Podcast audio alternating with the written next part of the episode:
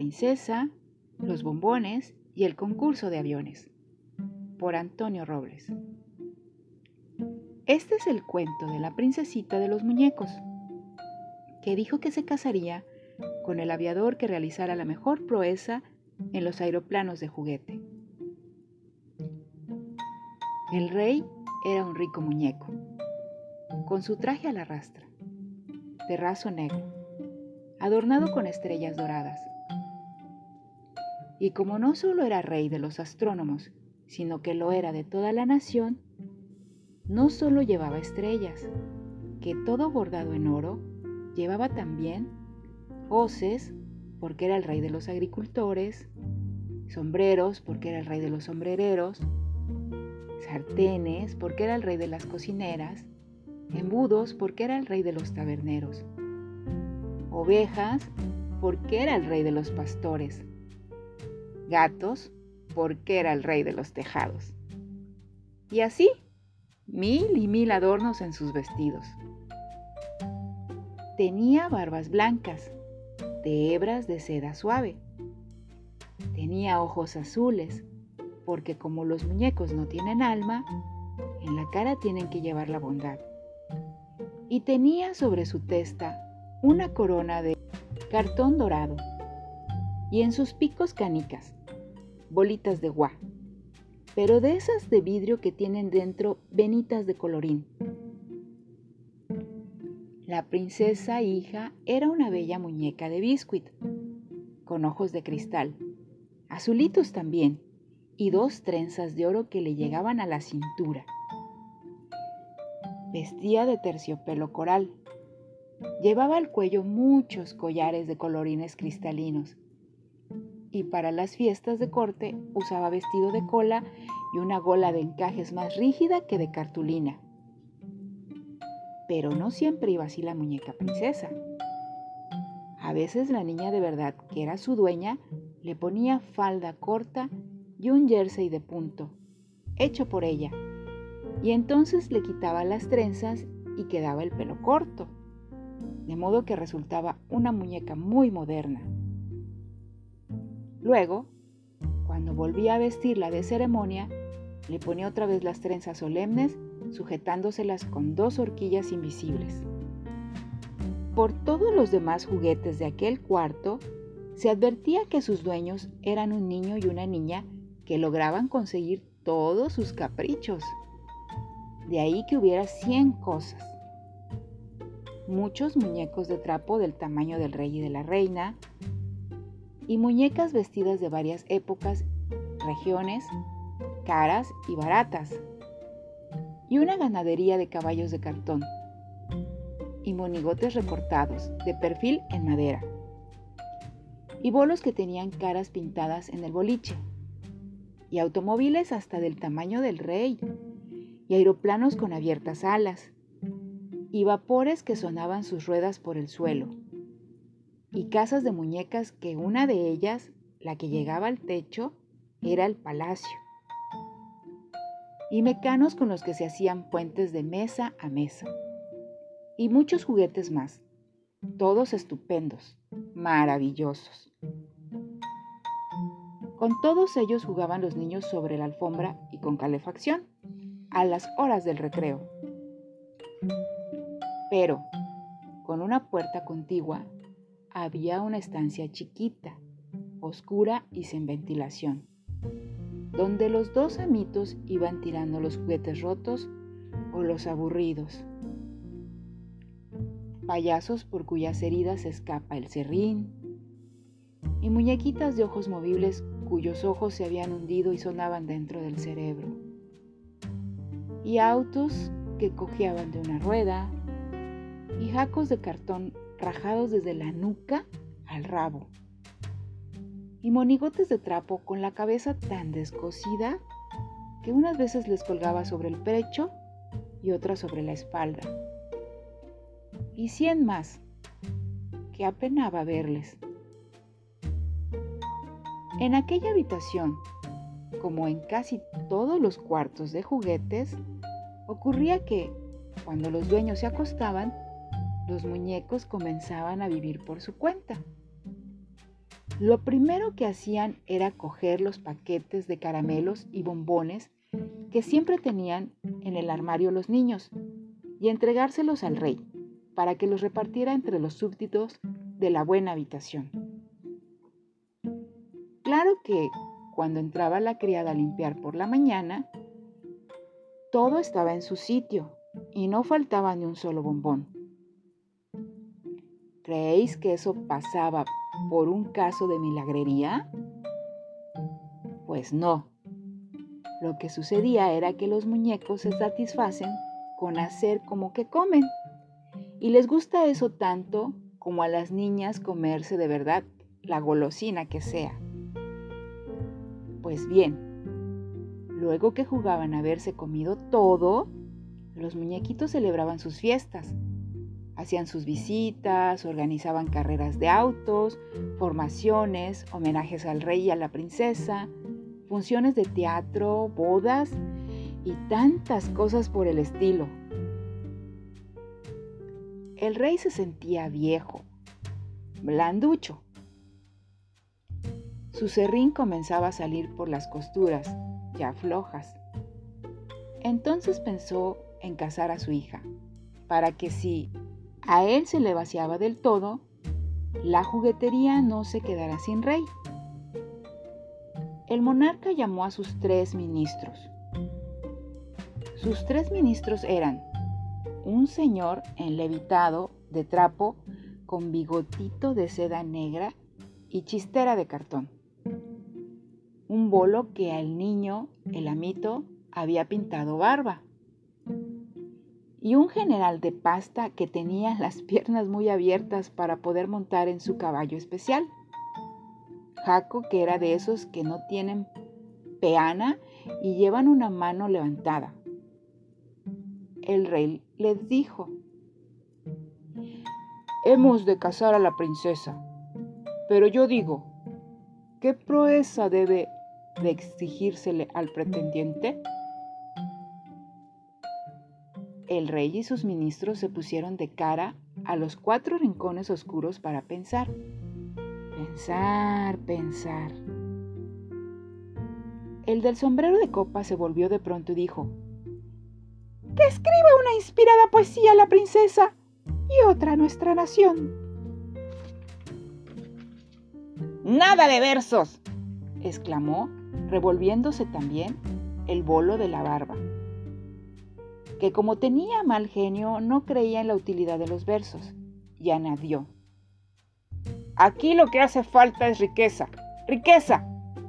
La princesa debe casarse con el pretendiente que aporte mayor fortuna es decir, que para el servicio de nuestro pueblo ofrezca por lo menos tres automóviles, seis paquetes de piedrecitas de mar para hacer como que comemos y cuatro caballos de cartón. Porque ahora es no es... ¡Es usted un egoísta! interrumpió el general. Yo creo que la princesa debe casarse con el guerrero que haya hecho morir más gente en las batallas. Un príncipe valiente es lo que se necesita. Cuando iban a discutirse los tres en las opiniones, apareció, levantando una cortina, la princesita de los ojos azules. Venía de jugar al tenis con otras muñecas, utilizando el ping-pong de la mesa de los dueños de toda aquella juguetería como que aún tenía en la mano su raqueta de madera oscura. Y fue y dijo, Padre, perdonadme. Al entrar he oído que habláis de mí y he cometido la indiscreción de escuchar cuanto habéis dicho. No quiero casarme con un poeta, porque los poetas son tristes y los pueblos deben ser alegres y los reyes deben ser como sus pueblos. Tampoco quiero casarme con un rico, sin más mérito que ser rico, porque la riqueza no tiene nunca absolutamente nada que ver con la felicidad. Y, por último, no quiero casarme con un muñeco que haya hecho morir en guerra o no, a muchos muñecos, porque al fin y al cabo habían sido mis hermanos en el mundo de la muñequería. Y ese marido me resultaría odioso. Entonces, ¿cómo ha de ser el rey que se case contigo? Preguntó el rey. Lo he resuelto ahí, detrás de esa cortina, respondió la princesita. Quiero que sea un aviador. El monigote aviador que haga mejor recorrido para que de este modo nuestros muñecos demuestren que saben volar como los muñecos de carne. Y quiero que el que se case conmigo haga proezas de aviación, porque los aviadores aman el cielo y el vértigo, como los poetas. Y siendo dueños del espacio infinito, son los más ricos del mundo. Y además son tan valientes como los más famosos héroes de la guerra. ¿Ya ven ustedes, señores ministros, cómo así satisfago los deseos de los tres? El de los bigotitos de seda negra exclamó amablemente dirigiéndose a los compañeros. Yo creo que Su Alteza la Princesa tiene razón. Pues yo lo creo igualmente, declaró el bolole de la barba. Entonces, lo creemos los tres, asintió mansamente el general. El rey dedujo, puesto que estáis conformes y yo con vosotros, se hará lo que la princesa desea. Mas como la princesa ha escuchado detrás de la puerta nuestra conversación, y eso está feo, queda castigada a pasar dos días encerrada en su habitación, sin más compañía que la de la pepona que le sirve de doncella. Los ministros suplicaron al rey el perdón, pero el rey no accedió. Daba mucha importancia a las faltas de educación y hacía bien. La princesa fue encerrada en su cuarto. Fueron dos días que empleó la muñeca de ojos azules en pensar en el concurso de aviación que se preparaba para ella, y se distrajo los dos días tirando, desde la ventana de la gran casa de muñecas que hacía de palacio, aeroplanos chiquititos de papel. Y se imaginaba que allí volaban sus maravillosos pretendientes. Pasaron aquellos dos días y otros más, y se anunció que la real muñeca de las trenzas de oro, cuando las llevaba, se casaría con el aviador que realizara la más sorprendente hazaña. Uno, dos, tres, cuatro, cinco aeroplanos de juguete muy parecidos a los verdaderos, con alas de tela y hélices de madera o de aluminio. Fueron a inscribirse, uno por uno, para la lucha. Sus pilotos eran muñecos con cabeza de biscuit y vestidos con gran lujo de detalle, aunque con las caras tan finas resultaban demasiado guapitos. Sin embargo, parecían valientes porque eran jóvenes y alegres. Llegó el sexto aparato, con alas de papel y con un molinillo de papelitos de colores que servía de hélice. El piloto pintado con brocha gorda, era un cartón cortado de perfil en forma de hombre sentado.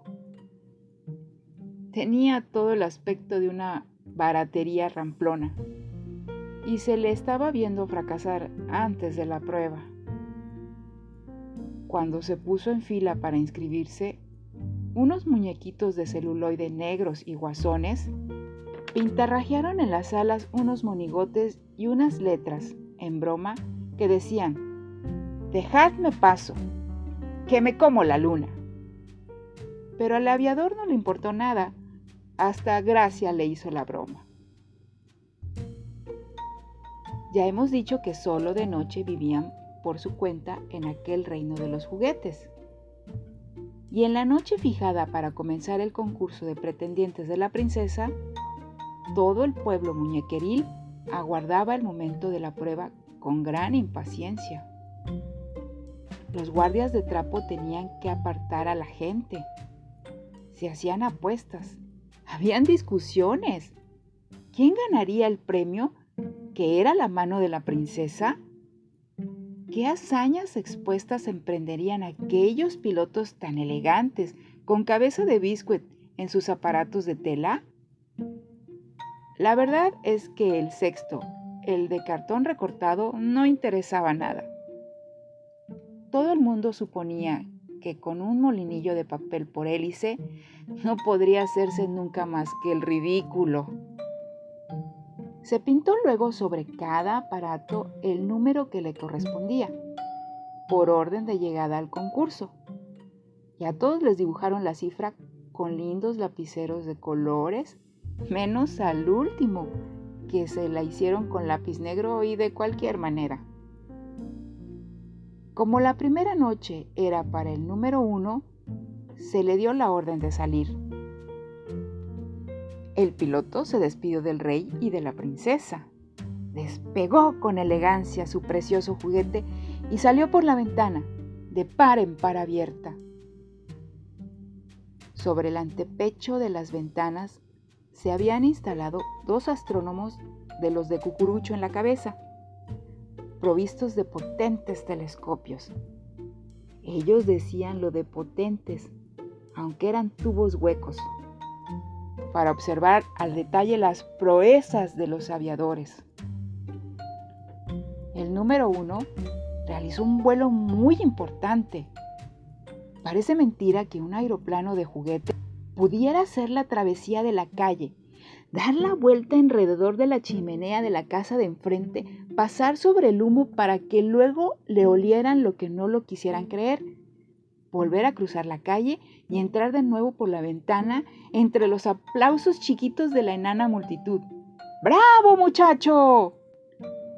El piloto número dos despegó a la segunda noche, con tanta suerte como el primero siguió unas rayas de la madera del suelo y se elevó muy bien. Dio una vuelta por la estancia agitando el pañuelito y salió también por la ventana, dejando una gran emoción en todos.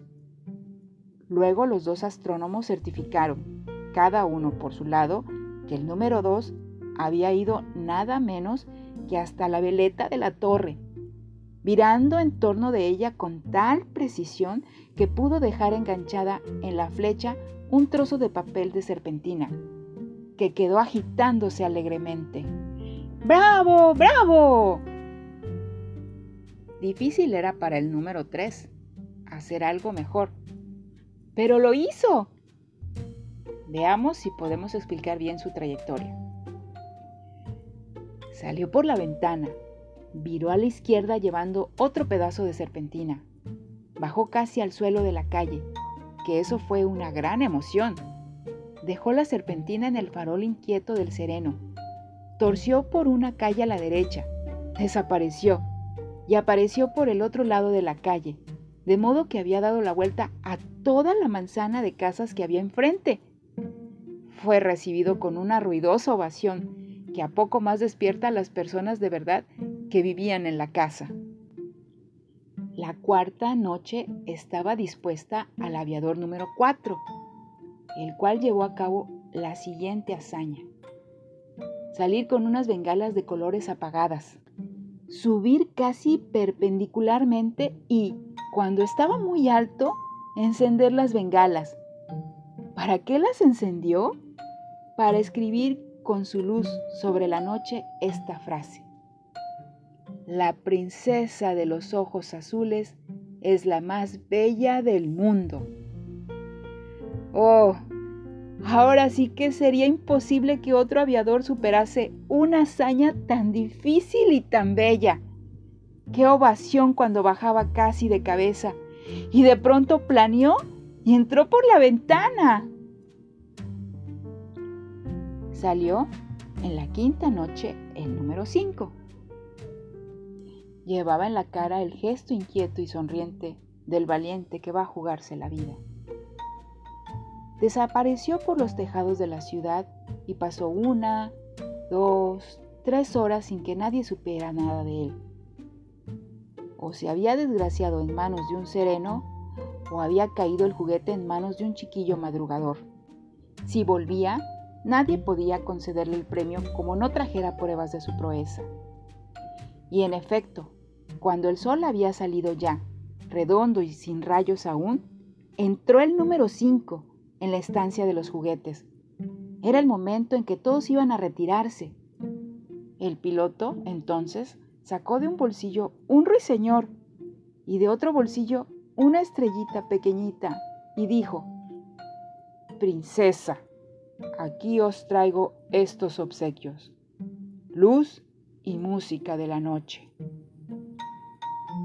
La princesa de los ojos azules cogió el obsequio casi con lágrimas en los ojos y contestó,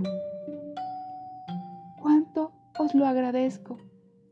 Pero como son dos cosas que están más bellas en libertad, mañana, si no os disgusta, las libertaremos después de la última prueba. Y subirán como un cohete de luz y como un cohete de música. Todo el mundo pensaba, y el rey y la princesa también, que la mano real de la muñeca sería para el número 5.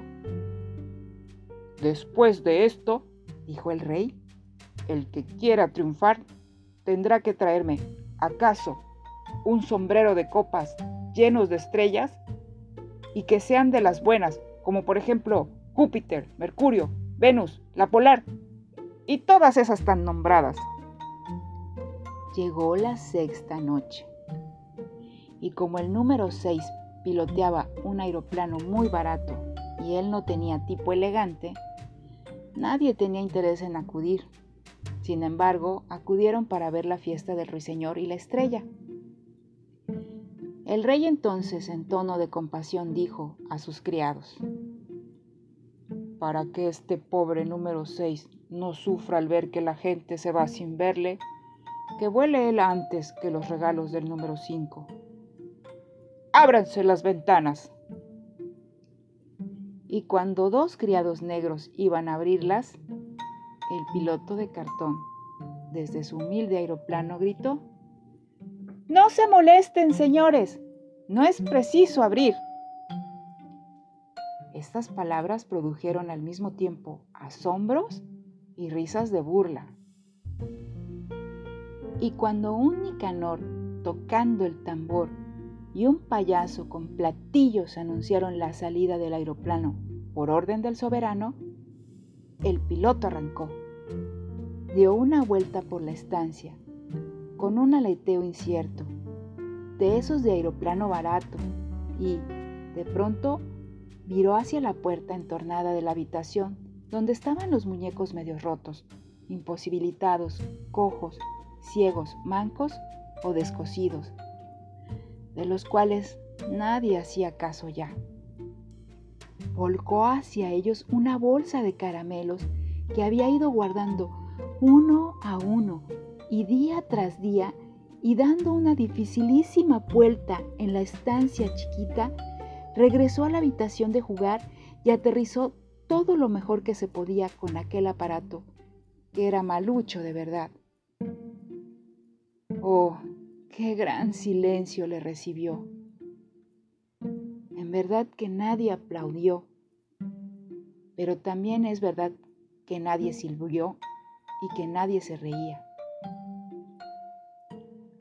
Todas las caras de burlas se quedaron como bobas ahora, atónitas, comprendiendo la lección que había dado a todos el número 6, con su breve aventura. Ciertamente el rey, los ministros y las gentes felices y no rotas tenían un completo olvido a aquel pueblecillo de al lado donde los pobrecitos imposibilitados vivían por la noche sus tristes juegos y sus penas.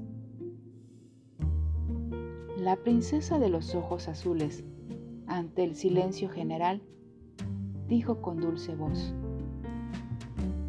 Si yo fuera una señorita de nuestro pueblo.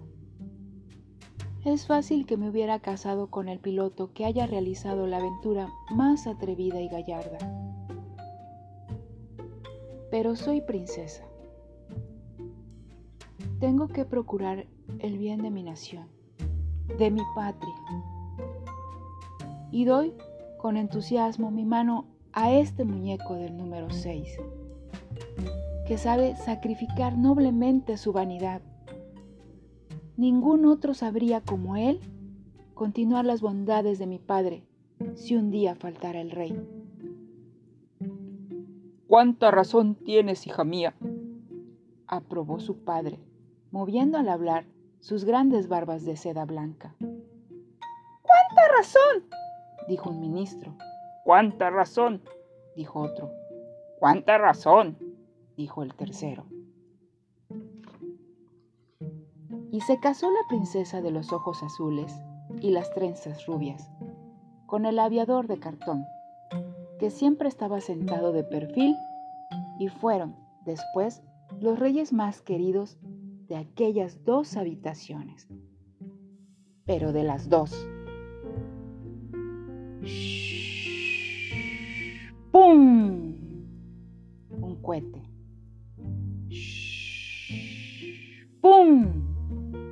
Otro cohete.